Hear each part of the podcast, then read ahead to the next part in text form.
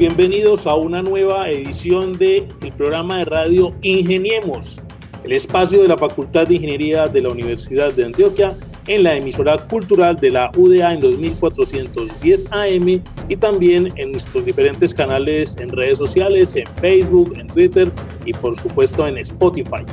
Hoy, pues como siempre, me acompañan mis, mis amigos acá en la mesa principal, el señor decano de la Facultad de Ingeniería, el profesor Francisco Vargas. Profe, buenas tardes, bienvenido. Hola Mauricio, muy buenas tardes, un saludo para todos los que nos escuchan nuevamente en esto que es Ingeniero Ingeniemos Radio.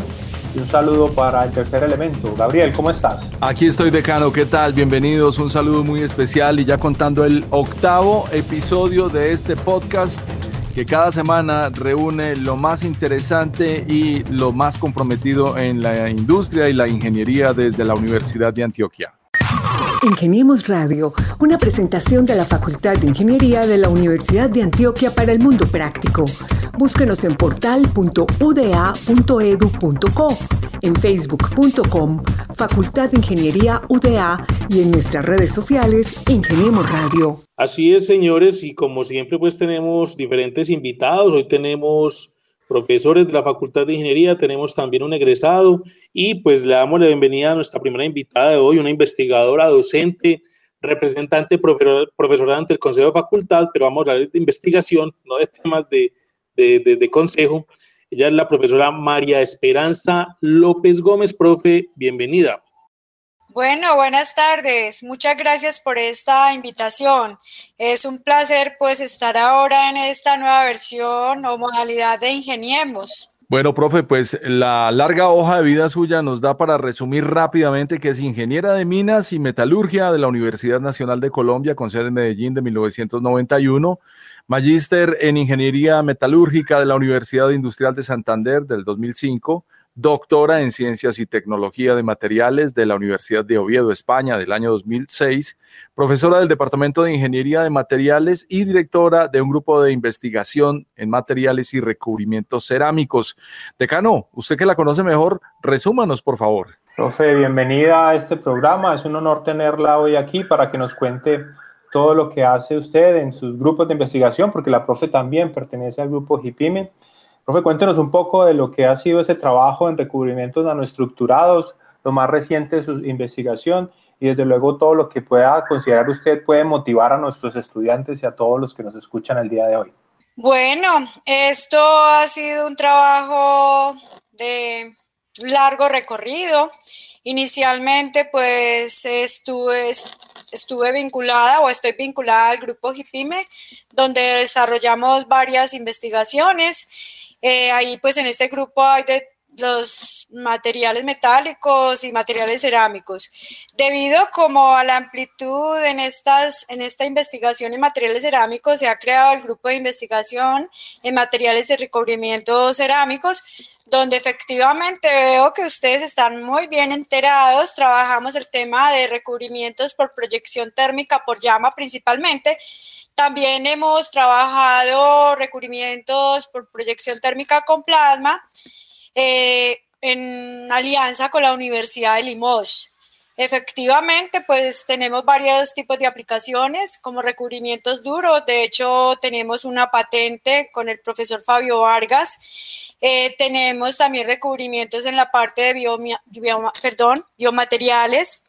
En esa parte de recubrimientos de biomateriales, eh, y también tenemos el tema de mm, recubrimientos como barrera térmica.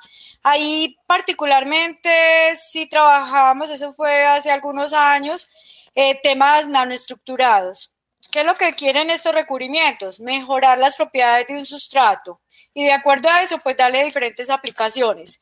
Eh, bueno, eh, también tenemos otros temas de investigación, no solamente es el tema de los recubrimientos, ahora tenemos un proyecto muy importante diría yo que es un tema de punta, que es el tema de los biomateriales en el transporte de fármacos. Es un proyecto con conciencias donde lo realizamos varios grupos de investigación, el grupo HIPIME, el grupo HIMACIR, el grupo DIFOMECO y, el, y un grupo de la Facultad de Medicina. Entonces, pues ahí venimos trabajando materiales como los cementos óseos, la hidroxiapatita carbonatada y eh, ahí también el tema de los biovidrios. Eh, estamos probando con antibióticos y como les digo, son temas de punta que esperamos pronto eh, implementar, aplicar. De hecho, en estos momentos venimos hablando, teniendo algunas conversaciones con el Hospital San Vicente de Paul, a ver si ponemos a,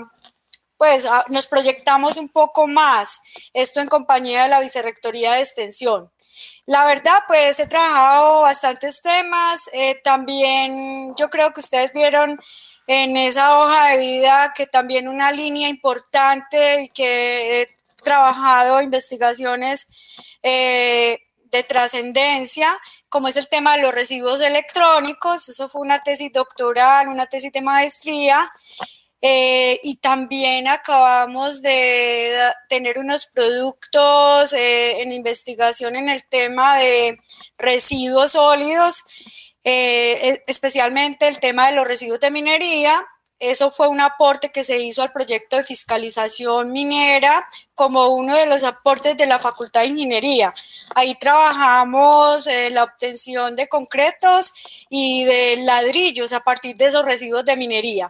Bueno, profe, usted nos mencionó una cantidad de trabajos, de investigaciones, pero entonces recordemos que aquí estamos hablándole a toda la población del departamento de Antioquia en los diferentes rincones de este bonito departamento y para ellos pues también es importante desglosarles todas esas cosas que usted nos contó.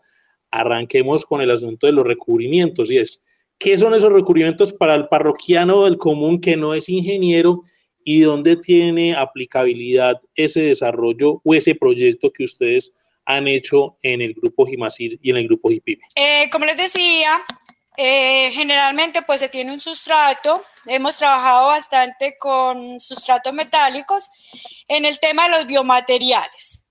Hay un implante, por ejemplo, de una aleación titanio-aluminio-vanadio. Eh, si él se recubre, por ejemplo, con un material cerámico como una hidroxiapatita o como un biovidrio, se mejora esa oseointegración. Quiere decir que el implante va a durar mucho tiempo, va a tener menos reacciones con el organismo de las personas en las cuales se ha implantado.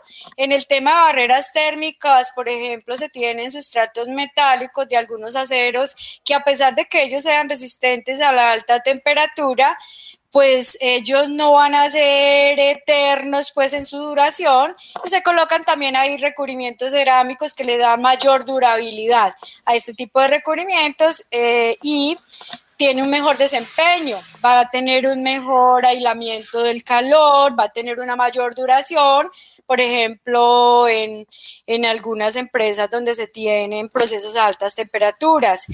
En el tema de los recubrimientos duros, pues también algunas piezas, por ejemplo, en algunos equipos que se tenga algunos desgastes de la pieza como tal, por ejemplo, algunas cuchillas eh, que se desgastan muy rápido, con unos recubrimientos duros tipo cerámico, pues podemos aumentar esa duración. Y así podría darles muchísimos ejemplos, Mauricio. Qué interesante esta industria, profe, sobre todo pensando que muchos de los sectores no solo tienen raíces en la antigüedad, en la historia de la humanidad, sino que también comparten varios procesos generales de fabricación. Y el que usted nos habla, pues se basa fundamentalmente en el uso de materias primas que se encuentran en un estado natural o en polvo o en formas eh, de finas partículas y se transforman por el calor. Cuéntanos un poco, profe, cómo estos elementos terminan eh, siendo asociados a la industria desde una perspectiva para mejorar la salud? Para mejorar la salud, en el tema de recubrimientos especialmente, como yo les decía, se mejora esa biocompatibilidad, ¿sí? Y en las industrias, pues, mira, por ejemplo, el tema de las cuchillas para cortar algún polímero u otro, pues va a tener mayor duración. O hicimos unos proyectos muy hermosos eh, con el grupo Corona, donde les dijimos, vea, este es un sustrato cerámico, pero si usted le adiciona un recubrimiento de tipo cerámico, usted puede aumentar también esa duración. Y una duración es economía, ¿cierto? Es tener mejor un proceso. Bueno, no, y hay otras, muchas más aplicaciones en diferentes industrias, la verdad, por ejemplo, en minería, donde también hay piezas que se someten a mucho desgaste con recubrimientos cerámicos. Es que estos recubrimientos cerámicos pues tienen muchas propiedades y, y en ese caso se generaría mayores propiedades mecánicas, menos desgaste, mayor durabilidad. Y pues eh, todo esto finalmente también va a ser una economía, un mejor desarrollo de los procesos que se presenten en estas industrias. Yo creo que el tema de los recubrimientos todavía está por explotar en, en esta industria, en nuestra sociedad, ¿sí? Eso es una buena apuesta que nosotros le, estamos haciendo. Inclusive tenemos algunos proyectos con, hemos tenido con algunas empresas que esperamos que algún día pues salgan todos estos desarrollos para el beneficio pues de las empresas, de la sociedad. Eh, mira, por ejemplo, el caso de los biomateriales. Finalmente, el usuario final es el que se va a beneficiar eh, de, de, esto, de estos materiales que nosotros investigamos. Así es, profe. Hablemos un poco más de lo que ha sido ese diálogo, ese relacionamiento con el sector productivo, que no siempre es fácil porque hay que acomodar los tiempos y los intereses de la academia con el sector productivo. Pero cuéntanos un poco pues cómo ha sido ese relacionamiento y, qué ha sido el factor positivo que usted ha visto de, de, esa articulación con el sector productivo. Me refiero al número de estudiantes de posgrado, el impacto de los proyectos, los productos finales, las patentes, por ejemplo, etcétera. Sí, eh, nosotros pues casi todos los proyectos que hemos desarrollado los hemos realizado con diferentes empresas. Nosotros hemos trabajado con Eurocerámica, con el Grupo Corona, algunos proyectos hemos tenido con Argos, eh, eh, Industria Médica San Pedro, Ecopetrol. Y bueno, ahí se pueden generar lazos de diferentes maneras. Uno, un lazo que a mí me encanta y que yo le apuesto a esto es ser asesora de semestres de industria. Yo creo que ahí uno cumple una función maravillosa y es asesorar a nuestros estudiantes que van a ser unos futuros profesionales y también llegar a la industria con esa asesoría a través de ese estudiante. Eso también le permite a uno como docente actualizarse y proponer mejoras en esas industrias. Entonces, esto es una cadena que se va generando. ¿Por qué? Porque esos egresados, finalmente muchos de ellos pueden ir quedando en esas empresas, ya después también también se van generando diferentes proyectos. Tenemos casos, eh, por ejemplo, en Peldar, donde alguna vez tuvimos un egresado, ahí se desarrolló una tesis de maestría, por ejemplo, muy útil para esa empresa. Eh, con Industria Médica San Pedro, pues en alguna época también desarrollamos varios proyectos.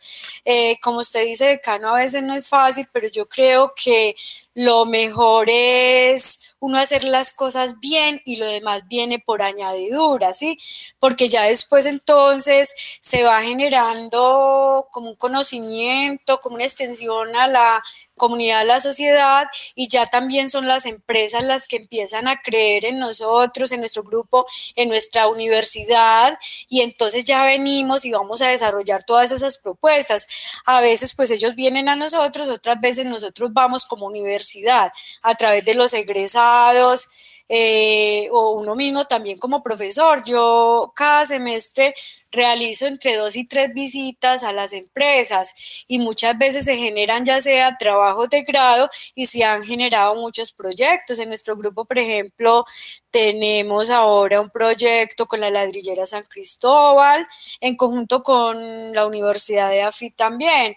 Entonces, aquí no solamente es trabajar con las empresas, sino también trabajar con las otras universidades y lo mejor para hacer es hacer las cosas bien. Eso es lo que pienso yo y ya las cosas se van dando, el apoyo va llegando, es trabajar mucho y darse a conocer y demostrar que uno puede hacer las cosas bien y que somos ingenieros, que nos proyectamos y que tenemos un papel muy importante que cumplir en la sociedad y más en nuestra ciudad, de nuestro departamento. Gabriel, diga hidroxiapatita. Hidroxiapatita, ¿no? Ya hice una plana y todo a mano alzada. En este rato iba escribiendo ahí. Yo sí no puedo con eso cuando me dijeron por allá hace por ahí 12 años que escribimos sobre el tema de la hidroxiapatita cuando estaba el profesor Alejandro Chavarría. Profe, para cerrar, eh, ¿por qué no le contamos al público qué es eso? O sea, ¿qué es la hidroxapatita? Bueno, no, ese es un compuesto que tiene una fórmula más larga que yo creo que si no son capaces de pronunciar hidroxiapatita, pues la fórmula química es bastante larga, pero yo sí les digo que tiene unos compuestos muy importantes, eh, pues ella tiene hidrógeno, calcio, oxígeno, fósforo, eh, pero hay dos elementos fundamentales, y es el calcio y el fósforo, y es la composición inorgánica de nuestros huesos, ¿cierto? Es esa composición similar y por eso tenemos esas afinidades y por eso se convierte en este compuesto tan importante. Qué maravilla, profe. O sea que de ahí parte otra gran lista de posibilidades eh, especialmente en la industria y en la medicina. Pues encantados de tenerla por aquí. Decano, qué personajazo el que tenemos hoy, la profesora María Esperanza López Gómez. Así es, una gran profesora que respetamos mucho, gran investigadora y que también tenemos el honor de que sea nuestra representante profesoral. Profesora, muchísimas gracias. Por aquí, bienvenida siempre. Bueno, muchas gracias. Ingeniemos Radio. Seguimos acá en Ingeniemos Radio, un espacio que proyecta todo lo que hacen los ingenieros de la Universidad de Antioquia en la investigación, en la docencia, en la extensión y lógicamente pues a partir de esa creatividad. Y pues esta tarde tenemos también otro interesante ingeniero de nuestra facultad, él es ingeniero mecánico y pues se fue por el camino del emprendimiento. Él es Julián Alexander Kemmerer López. Pues Julián Alexander Kemmerer López es un ingeniero mecánico egresado de la Facultad de Ingeniería. Además es profesor de la cátedra en la Facultad del Área de Estática, gerente de proyectos de la empresa Samco Ingeniería, una proyección con la cual tiene mucho por contarnos, ya que es un emprendimiento que se dedica a desarrollar ingeniería local acorde a las necesidades de la industria colombiana y del cliente. Decano, yo creo que en la era del COVID-19 ha sido una de las grandes tesis que se han validado en el mercado real. Así es, saludamos a Julián, quien siempre ha estado muy cercano a su casa de estudios.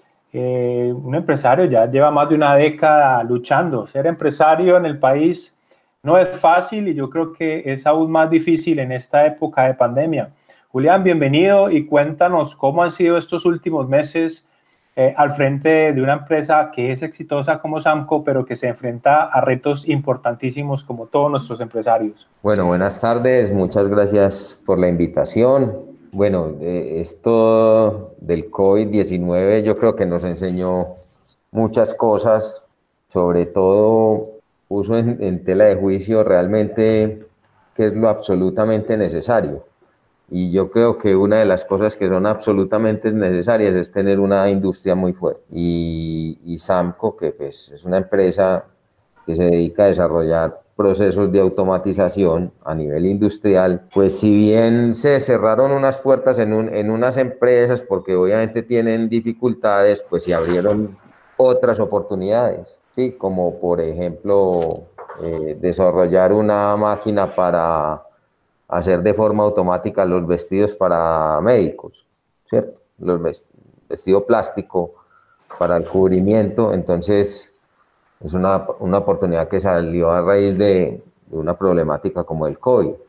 O por ejemplo, automatizar un proceso de ensamblado de cajas de cartón, porque habían un montón de personas ensamblando manualmente las cajas para echar helado ya no pueden estar a menos de un metro de distancia, entonces fue una oportunidad que se brindó eh, a raíz de, de, esto que está viviendo mundialmente, que estamos viendo todos.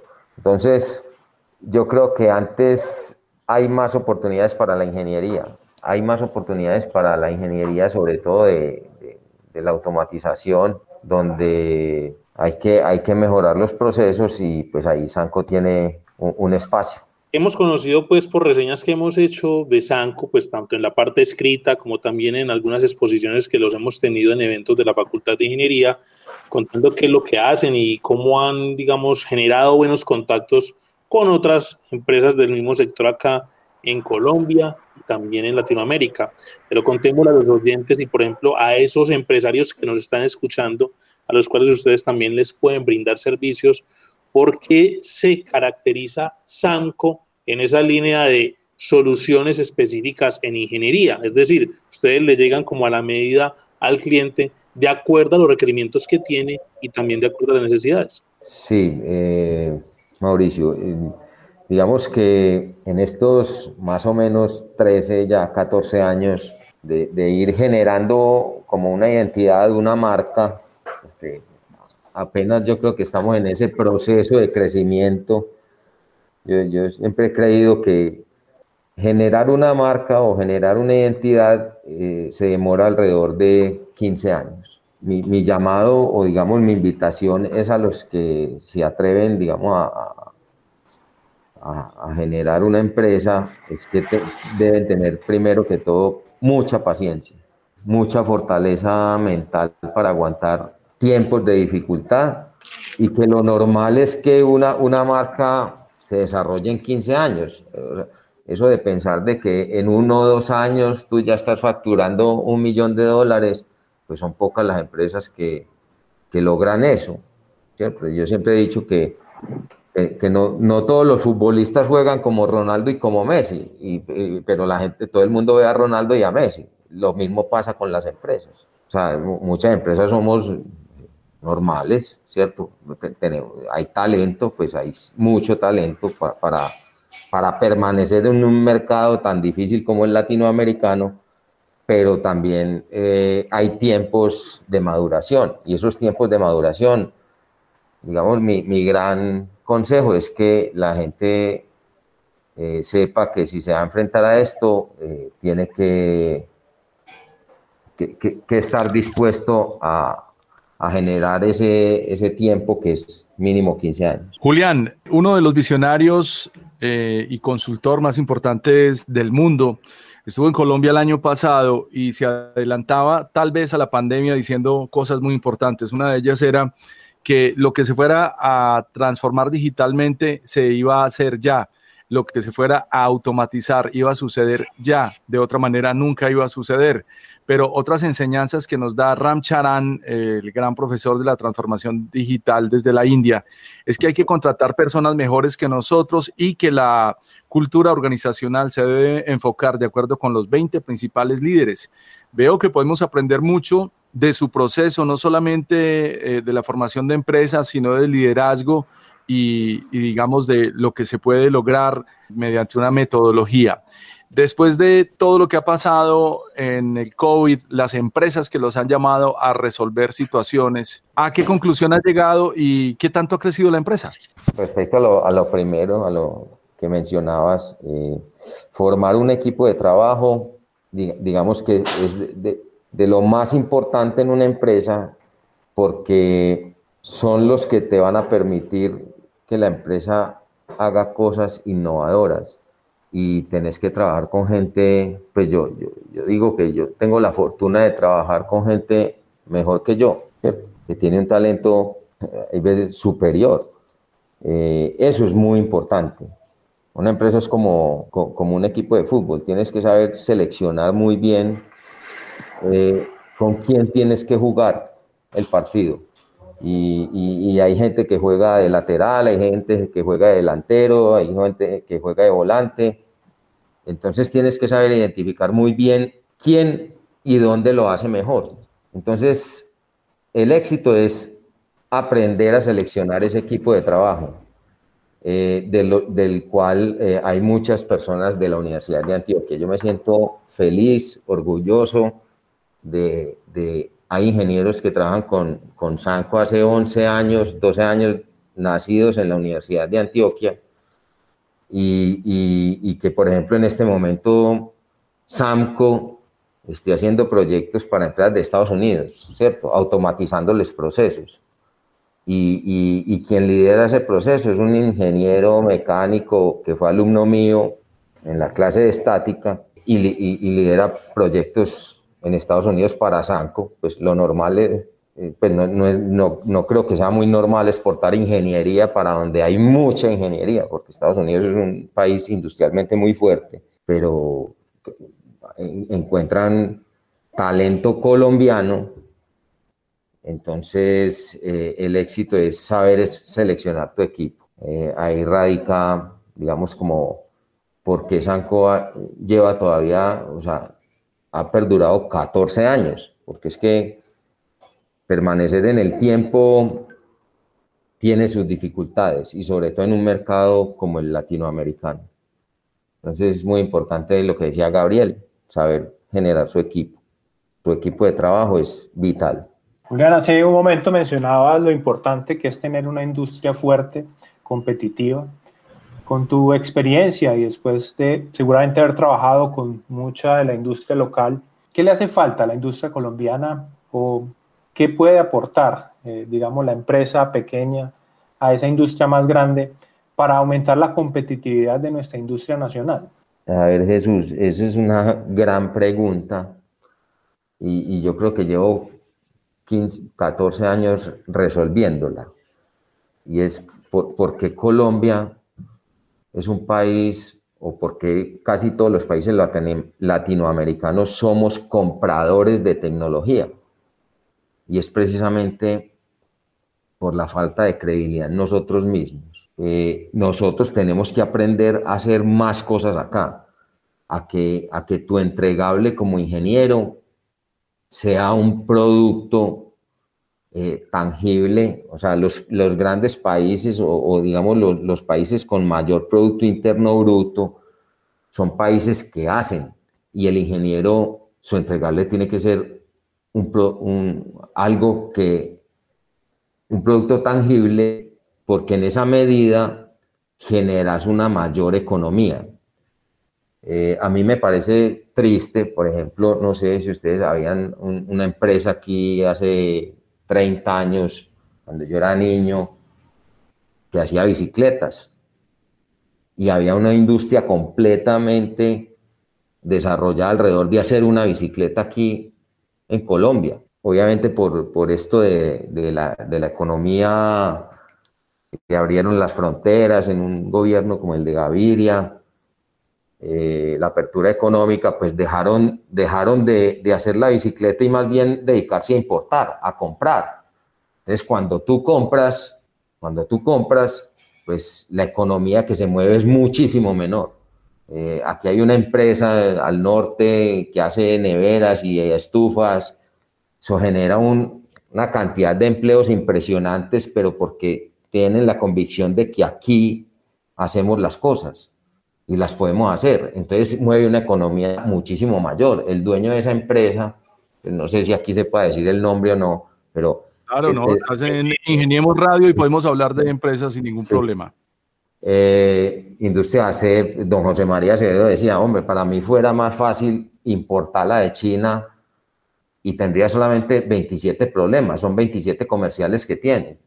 En este momento, hacer la nevera o la estufa aquí son 6 mil 6.000 situaciones, 6.000 empleos. Eso, es impresionante. O sea, digamos que la economía que se mueve alrededor de hacer las cosas, los ingenieros nos formamos es para hacer y mi invitación es que los ingenieros hagamos las cosas y las hagamos localmente.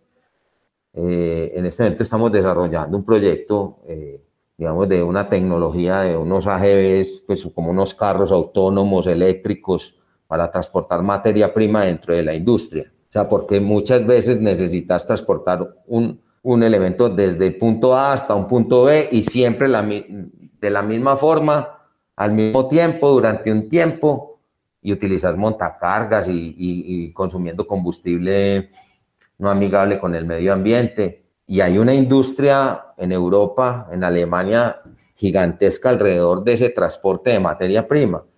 Y nosotros viendo esa tecnología, yo dije, ¿por qué no nos atrevemos a hacerlo acá? Y pues lo estamos haciendo.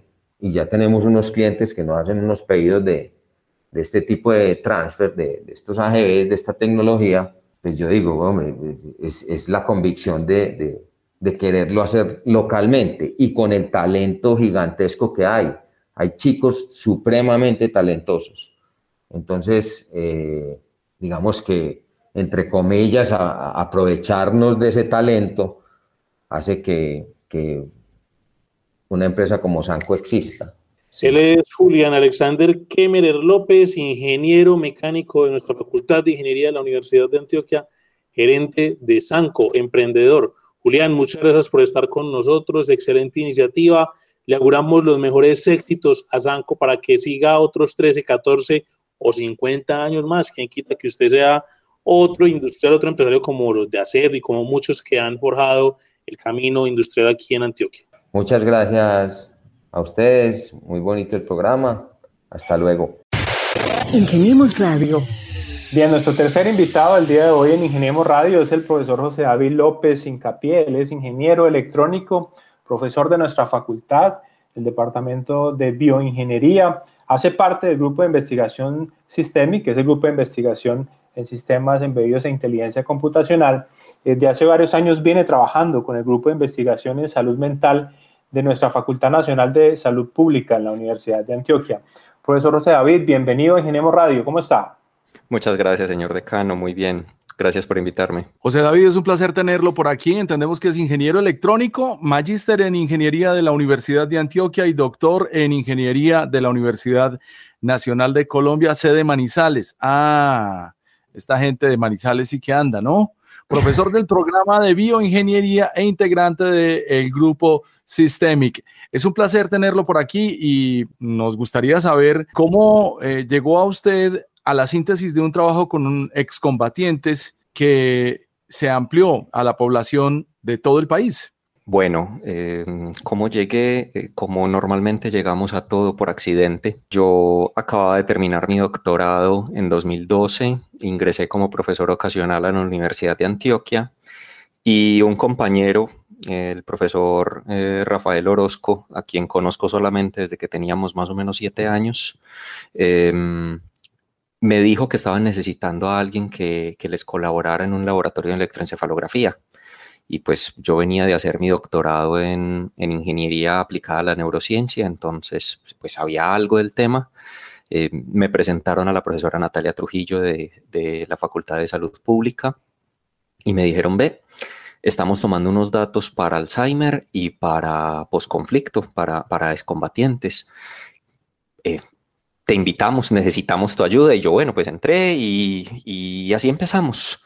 Eh, yo empecé únicamente procesando datos, eh, únicamente estaba tratando de resolver algunos problemas que ellos estaban teniendo eh, directamente de ingeniería y pues me gustó el tema y empezamos cada vez a trabajar más y así fue como empecé. José David, este trabajo es interesante porque pues dentro del contexto político que tiene este país, pues venimos de un proceso de paz, para algunos fallido, para otros muy efectivo, pero lo importante es que ustedes desde diferentes disciplinas trabajan con esos excombatientes. ¿Por qué no le cuentan a nuestros oyentes y pues lógicamente aquellos que podrían estar interesados qué es lo que realmente están haciendo? O sea, ¿cómo se vincula entonces la salud pública, la ingeniería electrónica y la bioingeniería para trabajar con estas personas que han sido afectadas pues por el conflicto y por diferentes eh, fenómenos que, pues, que, que influyen en su personalidad, en su desarrollo como tal? Eh, al, reinsertarse a esta sociedad. Cuando esto empezó, como les comentaba, em, la ingeniería era exclusivamente para, para apoyar la, la, toma y el procesamiento de datos, pero empezamos a analizar, eh, había mucha información, pero era muy difícil reunirla. Eh, no venimos de un proceso de paz, venimos de muchos. Nosotros hemos trabajado con, con desvinculados de grupos paramilitares, de grupos guerrilleros, de, de bandas delincuenciales, y eh, todos en común, nosotros eh, encontramos que tenían algunas diferencias, una forma atípica de procesar sus emociones, em, pero no sabíamos cómo. Entonces eh, empezamos a, realizar análisis más profundos de electroencefalografía y cuando hablo de análisis más profundos es que empezamos ya no solamente a procesar estos datos con la estadística tradicional, sino que empezamos a utilizar técnicas de ingeniería, eh, técnicas eh, de conectividad, que cuando hablas de una técnica de conectividad del cerebro, lo que quieres es ver qué partes del cerebro se están comunicando en algún momento específico, em, pero resulta que eso para un ingeniero es una matriz de correlación. Entonces empezamos a poner eh, un, marco común de lo que estábamos haciendo para empezar a unir eh, estas pruebas de electroencefalografía con, con, las técnicas de ingeniería para procesar datos y para extraer características. De allí avanzamos un poquito más eh, en un trabajo de grado de uno de mis estudiantes de doctorado y fue introducir inteligencia computacional para poder reunir toda esa información que ellos tenían. Ellos tenían encuestas a los excombatientes, ellos tenían eh, pruebas psicológicas, etcétera. Y de allí nosotros nos encontramos con un resultado muy importante y muy triste, y es que vimos que toda la población colombiana está sujeta a, los mismos problemas, a, las mismas dificultades debidas al conflicto. Entonces, al exponernos al conflicto, eh, empezamos a desarrollar esas mismas diferencias, ese comportamiento atípico en las emociones, principalmente para la ira, para, la agresión, nos volvemos más agresivos. Y empezamos con el trabajo de, mi estudiante doctorado Andrés Quintero, que ya, ya está graduado. encontramos que toda la población tenía lo mismo, en mayor o menor grado. Todos los colombianos tenemos algún tipo de afectación. Y encontramos que habían excombatientes con fuerte afectación, pero también había civiles que tenían el mismo grado de afectación que estos excombatientes. Entonces, eh, esto fue, esto lo encontramos gracias a la ingeniería, gracias a, estas herramientas computacionales, debido a que son, son cosas muy sutiles. Em, normalmente tú en neurociencias y en psicología, neuropsicología, tú comparas una persona em, que, que tiene una patología con una persona que no la tiene. Entonces, si tú tienes Parkinson o Alzheimer comparado con una persona que no lo tenga, pues tú encuentras unas diferencias que pueden ser normalmente significativas. Pero aquí estamos hablando de gente normal. Un excombatiente es una persona que vivió una experiencia de vida diferente a la tuya, pero, pero eh, no es una persona que tenga una patología. Entonces, es mucho más difícil encontrar diferencias allí y ahí es donde necesitamos de la inteligencia computacional y de un gran procesamiento de datos para poder encontrar algo. Adicionalmente, profesor, replantean ustedes que la afectación también trasciende la salud mental y se plantean ahora avanzar hacia tratar de dimensionar esa afectación a nivel físico. Cuéntenos un poco de eso y cuáles son los pasos a seguir en la investigación que vienen desarrollando ustedes. Bueno, entonces, si nosotros, nosotros hemos abierto un poco nuestro campo de acción desde que encontramos este gran resultado, desde que vimos de que no estamos trabajando para, para ayudarle a los excombatientes a, regresar a una vida civil. Ellos ya, ya son una parte de un grupo más grande y es que necesitamos que eh, ayudar a los civiles a regresar a su misma vida civil. ¿Cómo así? Y, sí, el hecho es que cuando eh, una persona que tiene una exposición fuerte al conflicto, tiene más probabilidades de desarrollar eh, enfermedades mentales, y de tener estas dificultades de ira, de agresión a las que yo me refería, eh, pueden empeorar eh, su posibilidad de conseguir trabajo, de mantener un trabajo, de mantener una familia. Entonces, em, mirando en todo esto, nosotros dijimos, bueno, ¿y la salud física no se podrá afectar también? Entonces, eh, comenzamos a trabajar en conjunto con con, el profesor Iván, no recuerdo su apellido en este momento, que vergüenza con él, de la Facultad Nacional de Salud Pública, Iván Arroyave, de Salud Pública, él trabaja en homicidio y él, él tiene muchos estudios respecto a la salud, a, cómo, o sea, no, no estudios directos, pero él ha empezado a notar que la salud física principalmente cardiometabólica en las regiones en las que hay más conflicto se ve empeorada. Es decir, las personas que viven en una región con más conflicto pareciera tener mayor posibilidad de desarrollar cardiopatías o problemas eh, metabólicos, por ejemplo, em, diabetes. Entonces, eh, a partir de esta hipótesis, eh, presentamos un proyecto que fue aprobado por, por el Ministerio de Ciencias, eh, donde nosotros vamos a analizar si hay una real correlación entre la exposición al conflicto armado y problemas cardiometabólicos. Entonces vamos a analizar si en estas poblaciones, personas que tengan mayores experiencias en el conflicto, es decir, eh, cuando nosotros hablamos de experiencias en el conflicto, es por ejemplo si, si, has, eh, si una persona fue secuestrada, si fue atacada, em, si fue agredida, si, por ejemplo, eh, un familiar eh, fue asesinado o fue secuestrado. Todos estos son experiencias eh, que nosotros consideramos experiencias en el marco del conflicto, experiencias extremas. Entonces, lo que vamos a analizar es si estas experiencias extremas se relacionan directamente con, un mayor, con una mayor posibilidad de desarrollar, ya sea una cardiopatía o ya sea un problema metabólico. Para eso nosotros utilizamos electrocardiograma, utilizamos medidas de cortisol, que es, eh, mide el estrés. Eh, el estrés es, un, es, un, buen relator de estrés en una persona. es un proyecto muy difícil porque hay muchas otras opciones. Eh, la obesidad, por ejemplo, Ahorita que nos entra el coronavirus nos afecta también, eh, hemos tenido que cambiar la forma en que vamos a analizar todo, pero ese es nuestro objetivo. Eh, vamos a mirar a ver si hay una relación directa entre exponerse al conflicto armado y tener eh, posibilidad de tener más adelante enfermedades fisiológicas. Profe, pues uno lo escucha hablar a usted y hay que hacer un esfuerzo para recordar que estamos hablando con un ingeniero magíster en ingeniería de la Universidad de Antioquia y que hace parte de un programa de bioingeniería. Todos estos elementos de los que nos ha hablado eh, para estos descubrimientos son más relacionados hacia las ciencias médicas y las mismas humanidades, pero vemos cómo la ingeniería aporta desde su punto de, de, trabajo. Y es que, como decía eh, un ex jefe que tuve alguna vez, lo importante es uno descubrir cuál es su rol en la sociedad. ¿Cuál sería entonces el rol de la ingeniería en este proceso, especialmente en el proceso de paz?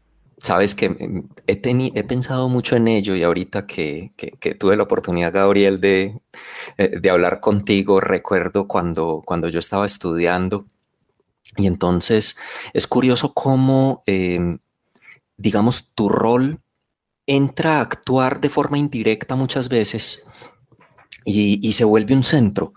Entonces, recuerdo cuando, cuando tú dirigías Radioactiva, porque yo, yo, yo, para serte honesto, no sé cómo, cómo hubiese sobrevivido a la ingeniería eh, sin escuchar, sin escuchar música, eh, sin tener la música a mi lado. Entonces, de esa misma forma, yo cuando entré a trabajar con, con salud pública, con salud mental, con psicólogos, pues yo como ingeniero únicamente les daba conceptos técnicos. Eh, ustedes deben tomar los datos así eh, y me llamaban cada que tenían un problema con el computador. Pero, pero esto va creciendo porque la labor de la ingeniería, hoy en día todo requiere procesamiento de datos. Hoy en día hay mucha información, pero leerla no es fácil. Y ahí fue cuando yo vi mi punto de entrada. Ellos estaban teniendo muchos problemas para detectar eh, los cambios que ellos estaban buscando. Y ellos, yo veía, y es que era demasiada información y no había forma de procesarla toda conjunta, obtener una conclusión. Entonces, Ahí fue cuando empezamos a traer estudiantes de ingeniería a que analizaran esos datos. En principio los trajimos eh, a ver qué era lo que pasaba pero el rol cambió inmediatamente. Ya eh, gran parte de los datos son tomados por estudiantes de ingeniería. Casi siempre tenemos en nuestro equipo para tomar los datos un estudiante de ingeniería y un estudiante de, psicología. Entonces, el estudiante de ingeniería que elegimos eh, tiene que ser un estudiante con muchas habilidades sociales entonces ahí ve uno y yo hablo con mis estudiantes y les digo, bueno, si esto les gusta, yo necesito que ustedes mejoren sus habilidades sociales, ustedes tienen que hablar bien con las personas, porque claro, nosotros no estamos tratando eh, con, cualquier persona, nosotros estamos tratando con excombatientes. Y entonces uno diría, ay, qué miedo, no, es al contrario, el miedo es hacerles daño.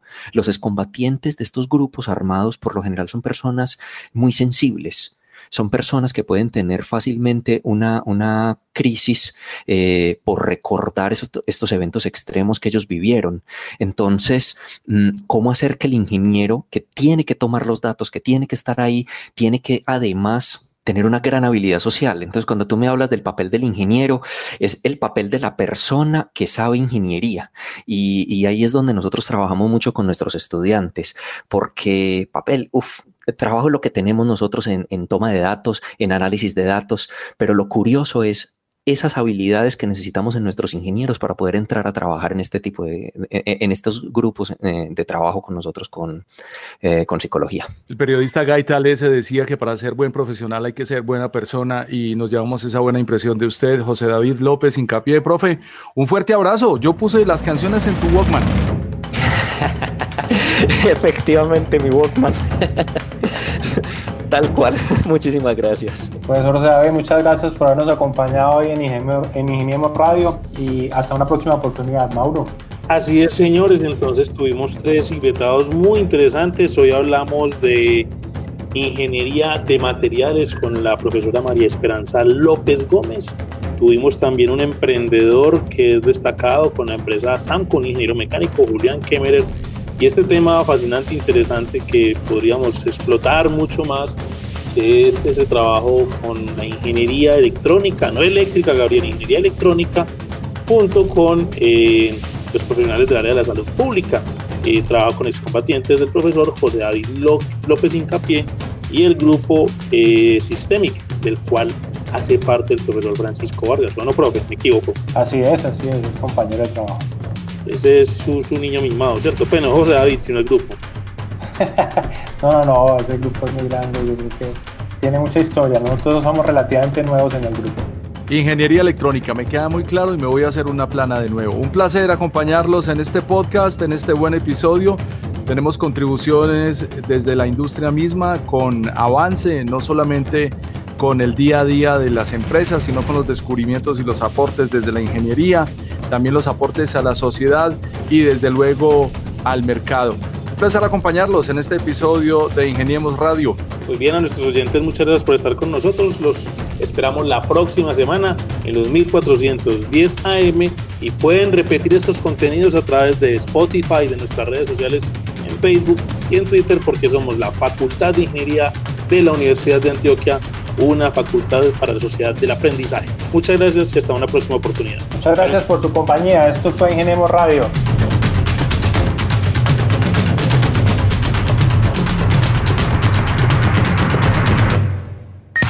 Ingeniemos Radio, una presentación de la Facultad de Ingeniería de la Universidad de Antioquia para el Mundo Práctico.